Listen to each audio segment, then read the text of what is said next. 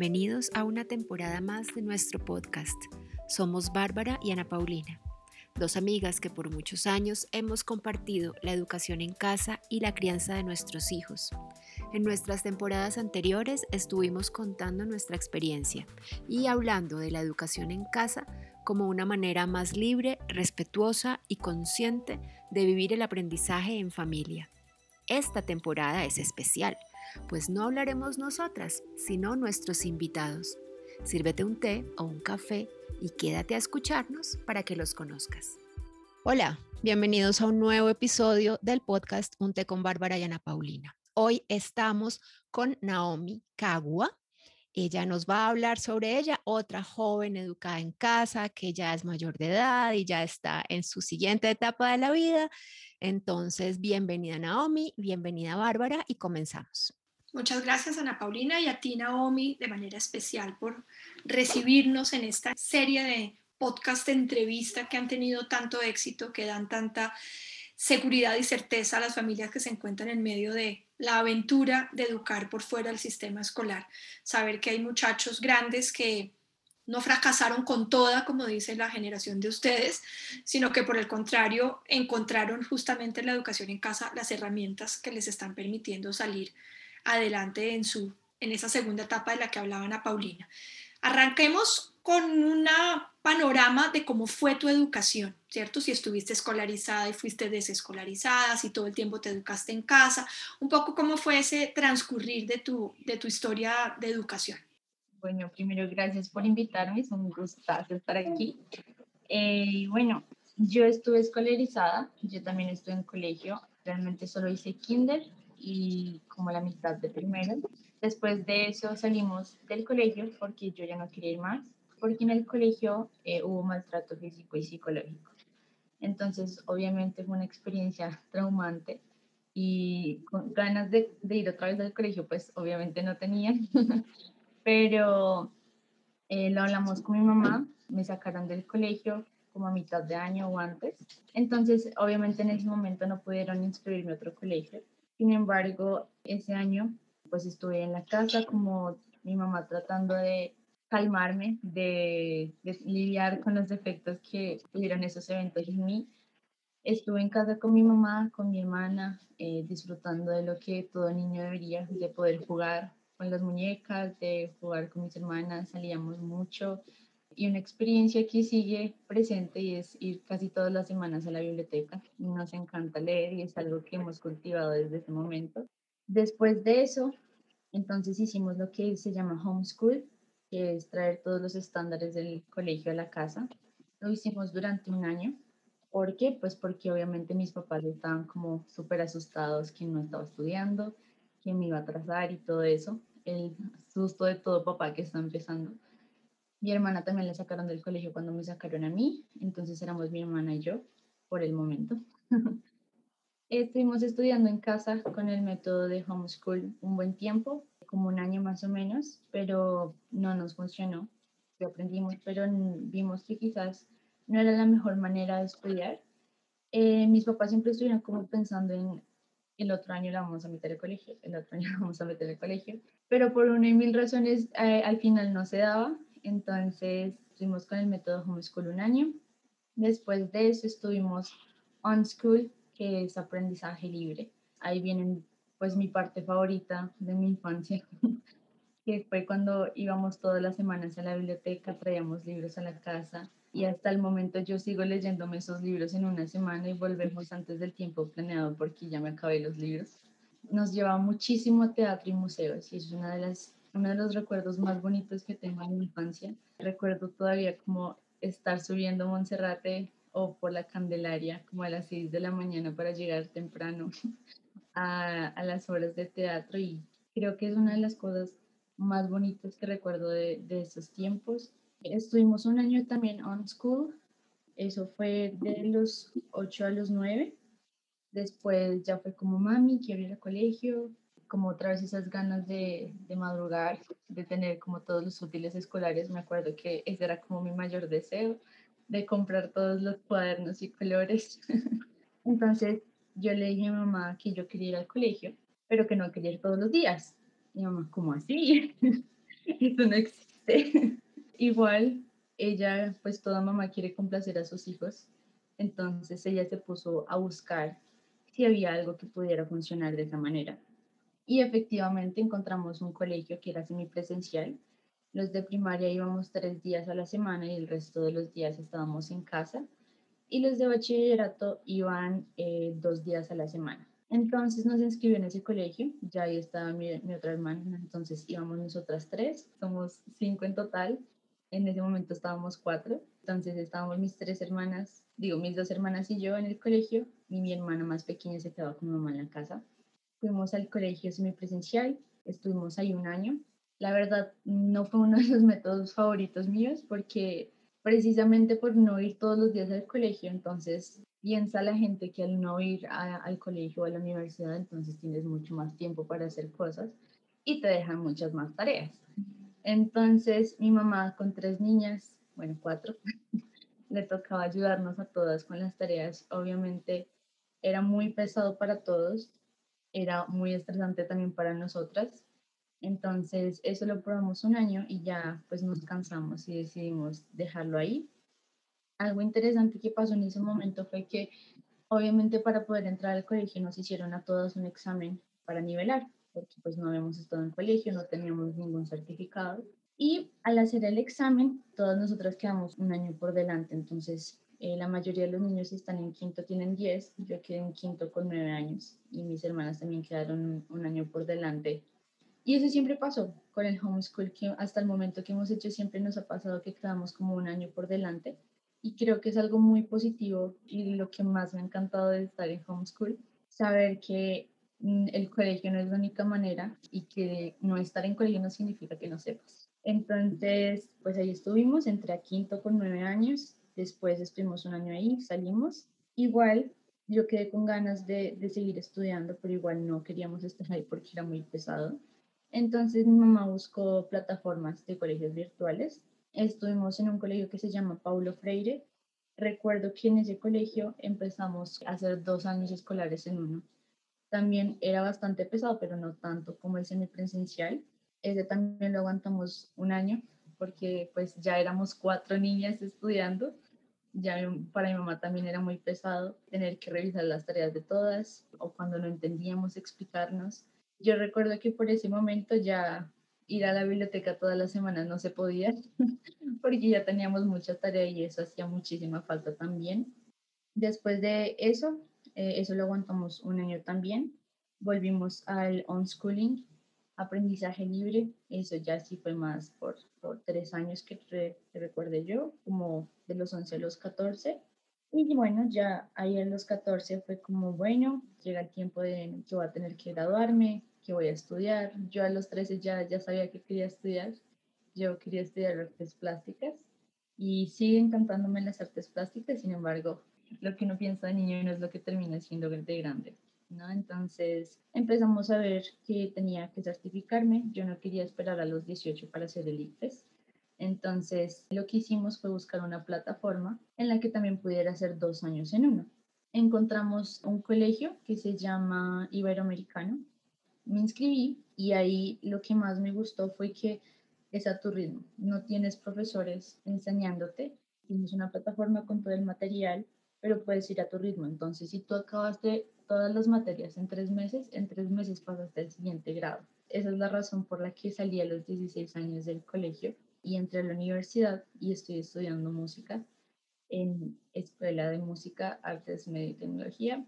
Se llama EMAT tiene convenio con la Universidad de Berklee College of Music y hasta el momento pues me siento, pues al principio obviamente yo estaba con el miedo porque toda la vida como estudiando en casa no significa que hubiera estado aislada porque mi mamá siempre buscó muchísimas actividades para nosotros. Una de las razones por las que terminé estudiando música y una de las actividades que mi mamá más inculcaba en nosotros era poder aprender un instrumento. Entonces estudiamos en batuta desde los seis años, si no estoy mal, mis seis años, aprendí a tocar el violín ahí. Estuve también en un coro y en una orquesta. Mis hermanas también estuvieron ahí.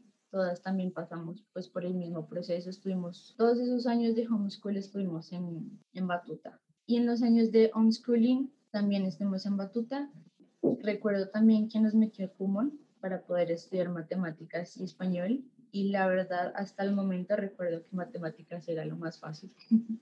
Creo que como fue una de las herramientas, una de las mejores herramientas que pude haber encontrado, que no nos pudo haber dado a nosotras, porque realmente pues siempre he escuchado mis compañeros y amigos decir como que tuvieron muchos problemas con matemáticas y obviamente yo no me memoricé todo eso, pero sí recuerdo que me fue muy fácil con común y creo que fue una de las mejores herramientas que mi mamá pudo encontrar y darnos. Disfruté muchísimo Batuta, eh, teníamos siempre conciertos como a final de año y siento que tener como un concierto siendo un niño es como, como wow. Entonces, la razón por la que terminé estudiando música fue esa. Siempre estuve en batuta, siempre estuve muy ligada a la música. Al final fue como, ven, toda la vida estudiado música, me encanta la música, entonces voy a estudiar música. Y ahorita ya estoy en cuarto semestre, como es una escuela, pues salgo con un técnico, sin embargo, como tiene convenio con Berkeley, entonces yo puedo homologar y terminar mi carrera ya. Ya estoy acabando, presento mi recital de grado y me voy a graduar. Y bueno, creo que esa ha sido mi, toda la trayectoria. Nunca habíamos tenido a nadie que nos contara una trayectoria tan organizada como tú, ¿cierto? Nunca nadie que supiera las fechas, las edades, los demás eran como, creo que fue, no, no me acuerdo mucho, no, no sé cuánto tiempo. Lo tuyo ha sido realmente muy bien organizado, Naomi, muchísimas gracias. Me alegra tener una colega, no sé si tú sabes que yo soy músico, entonces, eh, una colega al otro lado de la línea.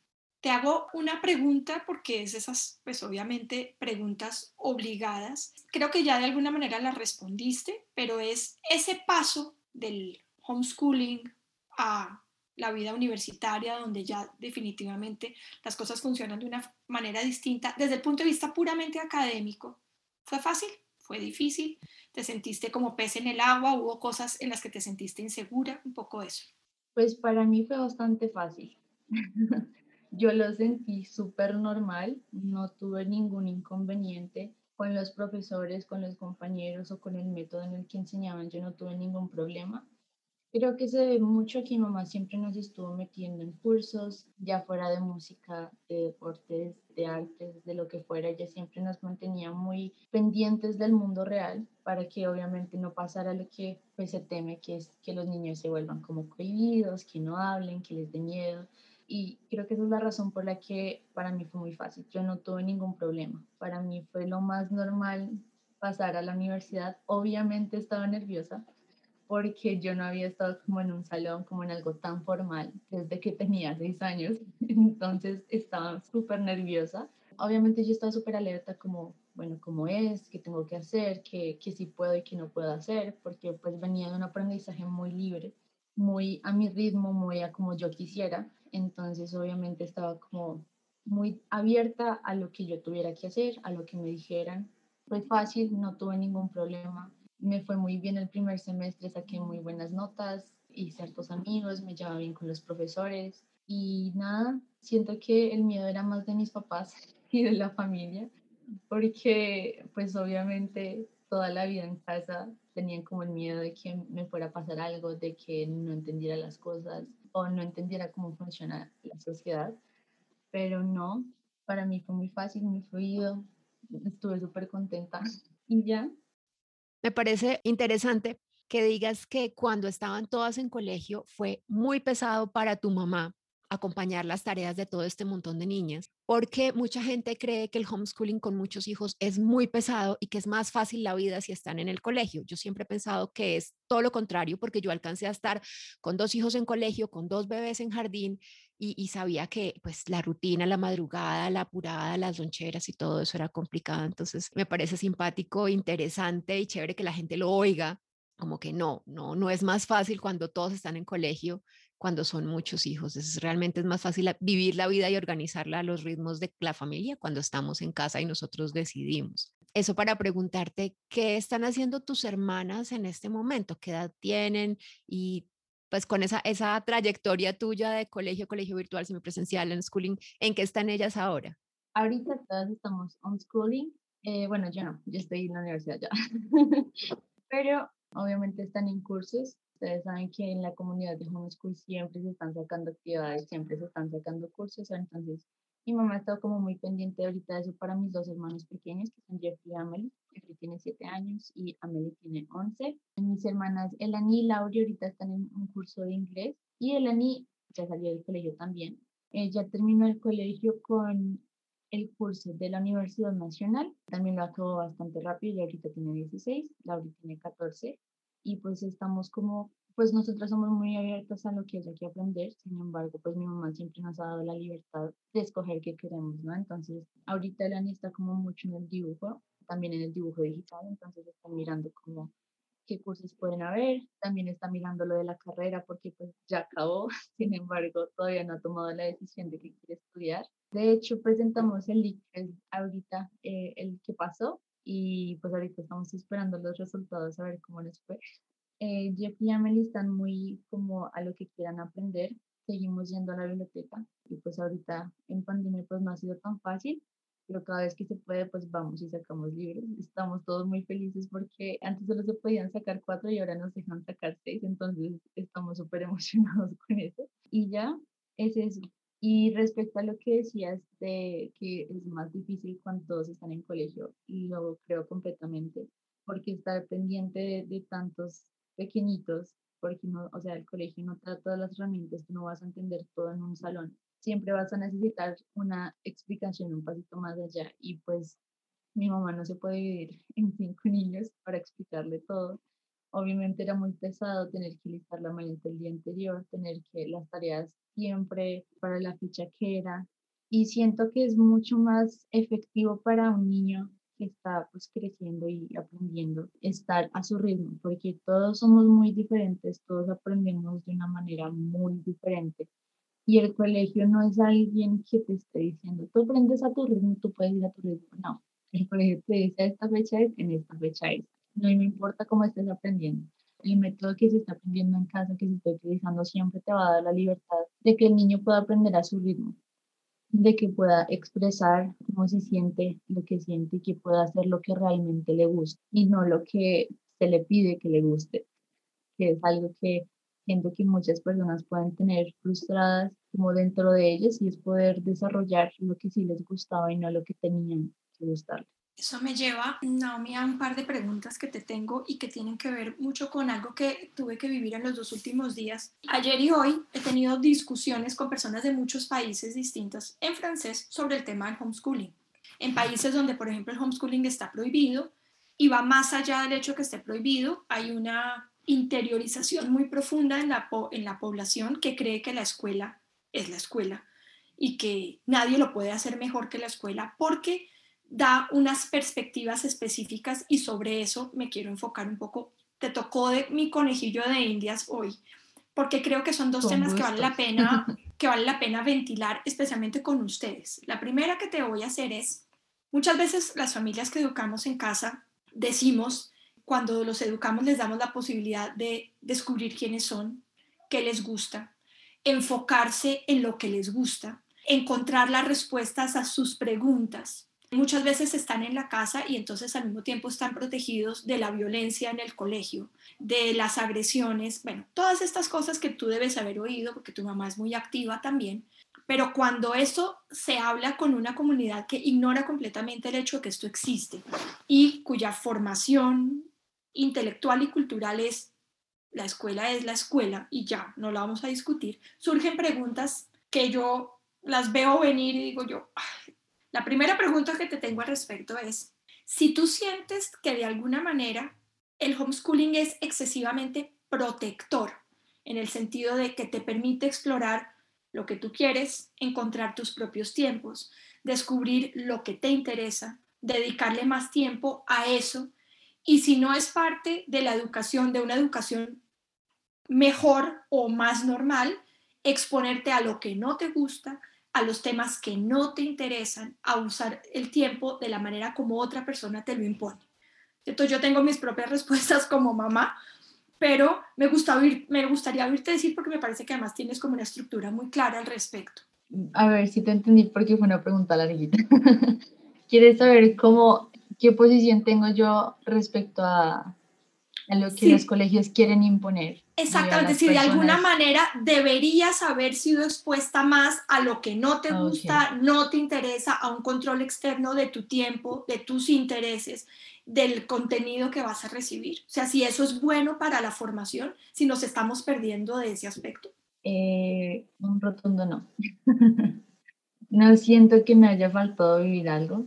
Obviamente cuando uno es pequeño y, y está como interactuando con tantas personas, que sí están en un colegio y que saben de esto y de lo otro, siempre llegaban amiguitos, niños eh, que decían, ay, mira, hoy me enseñaron esto en el colegio y uno no tenía ni idea de qué estaban hablando.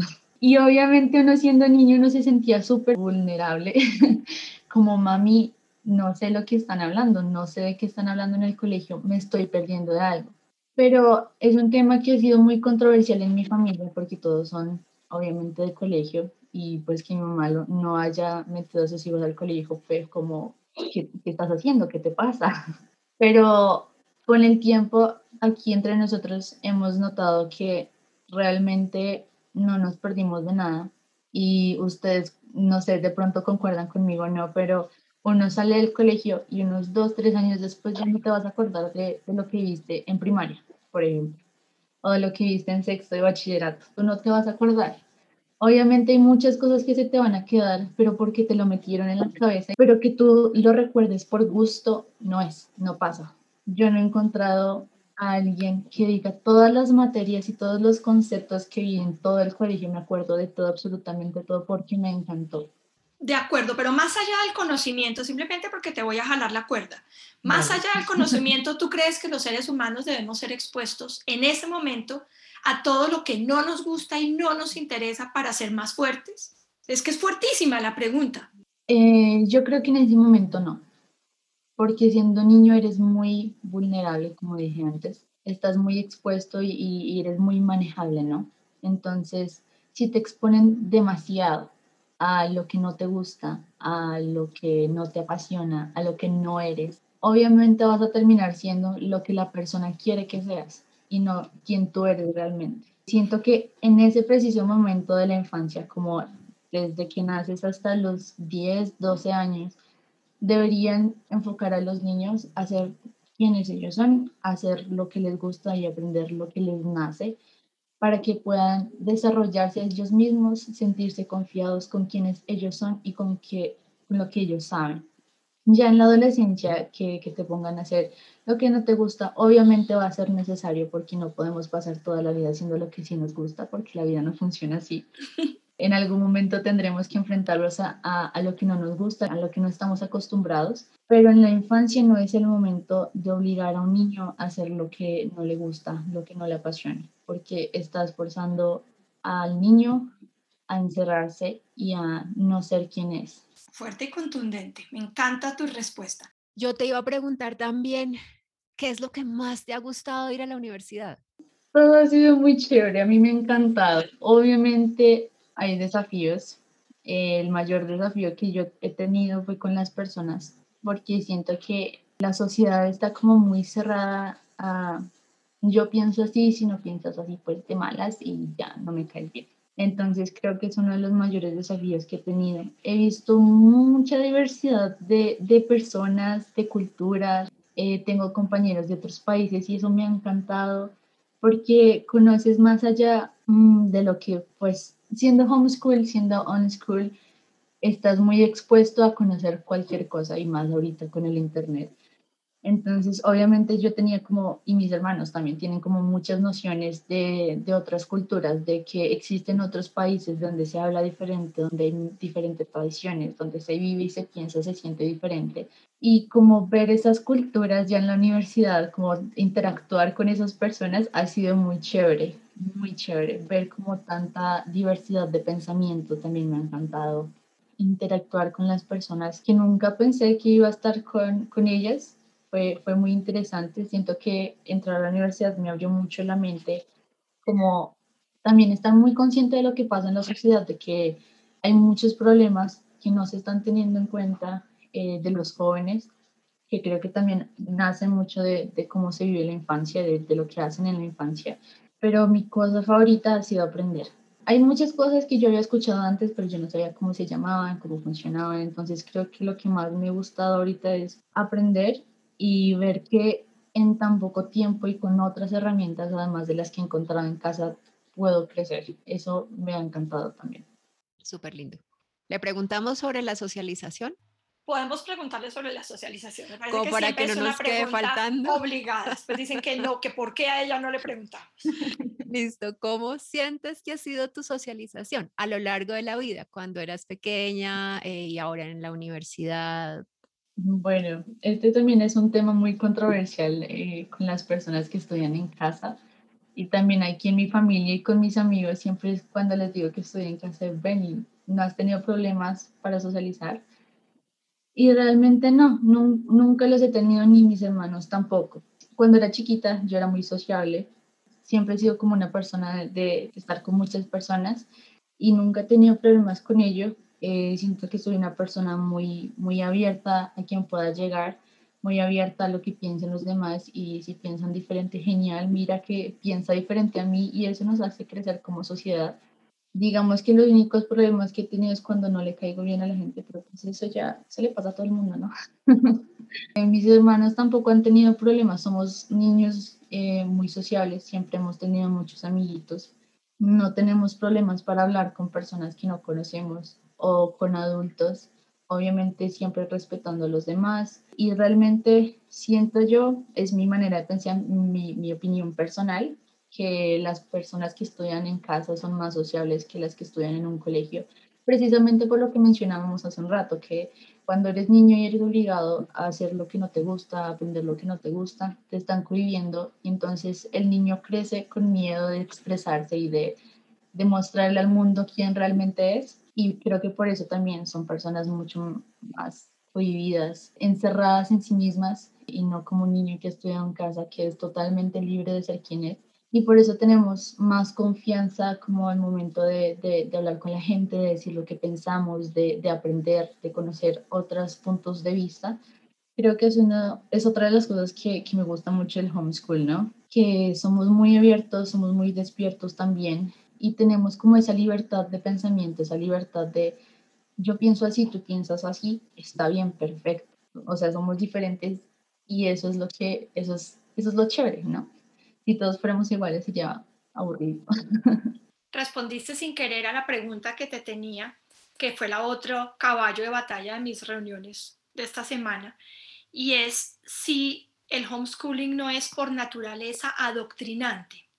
Quiere decir, estás expuesta a la manera de pensar, a las creencias de tus papás, de manera particular de la mamá que está con los niños, y te pierdes de la variedad, de la pluralidad de opiniones con respecto a temas muy fuertes, por ejemplo, el tema religioso o el tema político. Ya le diste un poco de respuesta a eso, pero digamos si podríamos eh, afilar un poquito esa, esa pregunta con respecto a lo que recibiste de tus papás y a la manera como eso ha influenciado o por el contrario te abrió la perspectiva a otras maneras de pensar también. Bueno, siendo niño, eh, ya lo hemos dicho varias veces, uno es muy influenciable entonces, obviamente, cuando eres niño, pues vas a crecer pensando de una manera muy parecida a como piensan tus papás, porque tus papás son los que están contigo todo el tiempo y son los que te están enseñando y obviamente eh, la forma en la que te enseñan, te hablan y actúan tus papás en casa es la forma en la que te están enseñando a hacer, ¿no? Siendo niño, pues uno siempre va a seguir a los papás, pero mira que con el paso del tiempo no ha sido tan así tuve como mi momento de crisis en la adolescencia donde dije, no quiero más esto, que, es respecto a la religión eh, con la que crecí, porque crecí con la misma religión, igual que mis hermanos, pero ya hubo un momento en el que precisamente por esa libertad de pensamiento creo que yo dije no más y pues me alejé de lo que había creído toda mi vida, busqué lo que a mí me gustara y ahorita sigo en la misma religión, por ejemplo, no porque mis papás me hubieran dicho tienes que estar acá, sino porque ya fue mi decisión de y adherirme a ese pensamiento, a esa creencia. Creo que obviamente siendo niño vas a creer lo que crean tus papás, pero ellos te dan la libertad, o a mí me han dado la libertad mis papás, de tomar una decisión sobre lo que creo, sobre lo que quiero aprender, sobre lo que quiero decir, cómo me quiero vestir, cómo quiero pensar, cómo quiero hablar, cómo quiero estar, con quién quiero estar Eh, y algo que ellos me repiten mucho es, nosotros te enseñamos principios correctos y tú te gobiernas sola. Entonces, ellos me han enseñado como lo que sabemos que está bien, pero aún así soy libre de actuar y de pensar como yo quiera. Pero siento que ya eso es algo muy de mi familia, ¿no? Hay papás que obviamente van a ser un poco más cerrados, pero en lo personal siempre he sido muy libre de, de creer lo que creo, de lo que quiera creer. He visto pues más panoramas, más eh, puntos de vista religiosos específicamente, como hablando del tema controversial de crecer con lo que creen tus papás. Pero sí, pues yo he tenido la libertad afortunadamente de creer en lo que quiera creer. He encontrado cosas con el camino y, y he aprendido a decidir qué quiero y qué no quiero en mi vida, que es algo que pues mis papás me han dado también. Me encanta tu respuesta y como si tienes como una, un criterio muy, muy bonito y creo que tus papás hicieron en eso también seguramente esa obra de formación muy especial. Es cierto para todos los oyentes que siempre existe, por supuesto, el riesgo de adoctrinamiento en la familia y en la escuela, no solamente en la familia. Por supuesto, en la familia también existe ese riesgo y es importante asumir estilos de crianza y estilos de educación y de educación en casa, de homeschooling, que sean amplios y anchos y que permitan muchas visiones del mundo para darle a los hijos la libertad a la cual están llamados. Y creo que eso es importante haberlo tocado como tema. Nosotros siempre cerramos la entrevista con una pregunta, que es, ¿qué pregunta hubieras querido que te hiciéramos y no te hicimos? Supongo que habrán personas que no hacen homeschool, que están con mucho miedo de empezar. Entonces sería como mi consejo es que háganlo. Es genial y los niños crecen de una manera increíble ningún niño va a ser igual al otro, ninguno. Y darles la libertad de ser ellos mismos es el mejor regalo que tú les puedes dar en la infancia. Y algo que, que, que, yo siempre voy a decir que los niños merecen es poder divertirse y no estar todo el día haciendo tareas obligados eh, en un colegio o, por ejemplo, tener que usar uniforme todos los días y no vestirse como ellos quieran. Eso también es un tema muy controversial.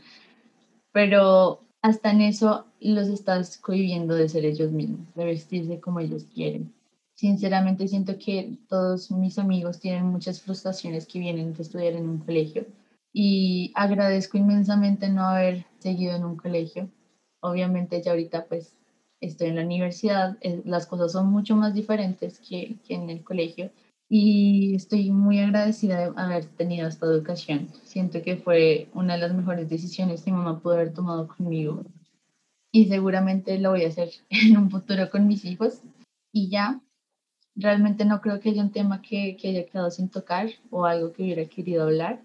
Se tocaron todos los puntos como controversiales del homeschool y estoy pues feliz con la entrevista. Gracias. Qué linda entrevista. Tienes además un párrafo de cierre eh, absolutamente hermoso, ¿cierto? Gracias, no, pues habría mil cosas más que yo quisiera decir, pero hoy pues la protagonista es Naomi y ha sido absolutamente espectacular escucharla.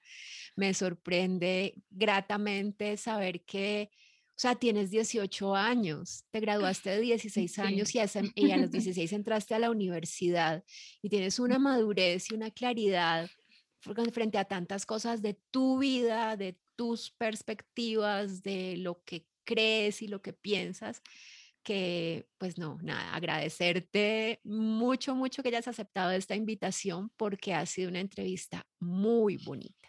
No, muchas gracias a ustedes por tenerme en cuenta. Feliz de, de, estar aquí y cuando quieran vuelvo. Aquí te volveremos a invitar. Muchas gracias, sí. Naomi.